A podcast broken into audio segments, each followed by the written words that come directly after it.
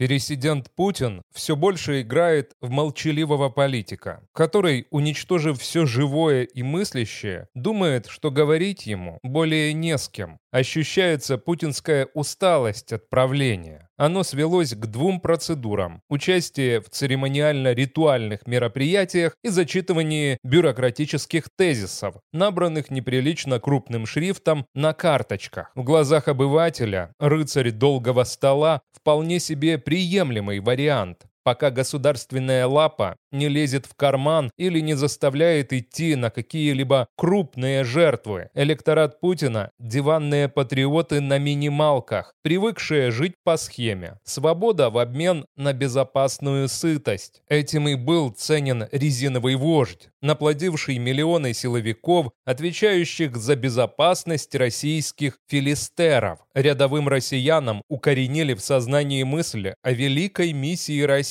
Самобытное государство Государство цивилизация ведет священную войну против сил вездесущего зла ради достижения понятной только высокодуховным лицам цели. Враги хотят отнять у русских людей их богатство, поработить Россию, нивелировать ее притягательность. Иными словами, отменить Россию. США и Европа повинны в развязывании гибридной войны нового типа. В итоге Москву вынудили к конфронтации, спровоцировали наведение оборонной войны. Конечно же, для второй армии мира подобный сценарий не должен был составлять никакой проблемы. Разгром Украины подавался как легкая задачка нескольких дней, ну пусть недель, ну пусть месяцев. Но по состоянию на данный момент Путин не может дать никаких гарантий окончания развязанной войны. Он упорно молчит,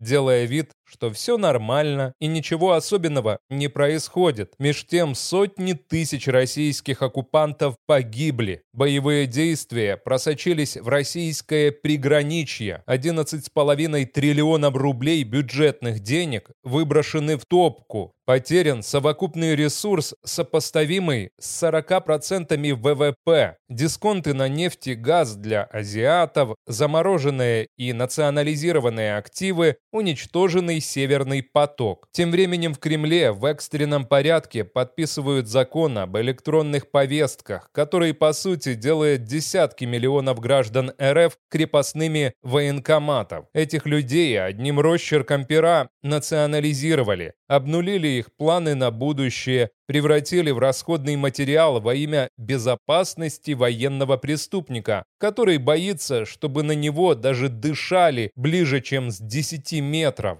Когнитивный диссонанс высшего уровня. Не правда ли? Поддержав бездумные и дестабилизирующие инициативы Картополова, Путин обрубил себе львиную долю электората. Ее сразу же решил мастерски перехватить живчик Пригожин, будучи от природы непрезентабельным, карикатурным и даже уродливым. Хозяин Вагнера ищет любую возможность расширить круг своей поддержки. Пока путинская обслуга думает, как лучше обставить разрушительную войну против Украины, опираясь на подачки китайских хозяев, Пригожин выступил с простой и понятной программой в духе геополитики для гопников. Выглядит очень пацанской и социально ориентированной. Повар признает уголовную сущность российского правящего класса, не стыдясь, называя вещи своими именами. Четыре области Украины были отжаты, и теперь в них следует нормально закоктиться. Чистой воды, беспринципность, без каких-либо купюр. Макиавелли нервно курит в сторонке. Все концептуальные потуги Кремля про защиту русскоговорящих, оборончество, многополярный мир Пригожин вертел на своем причинном месте. С его точки зрения, сейчас идеальным вариантом станет объявить об окончании СВО и признать националистическую Украину как свершившийся факт. Он хорошо понимает тайные мысли россиян, а не белиберду в ЦИОМ.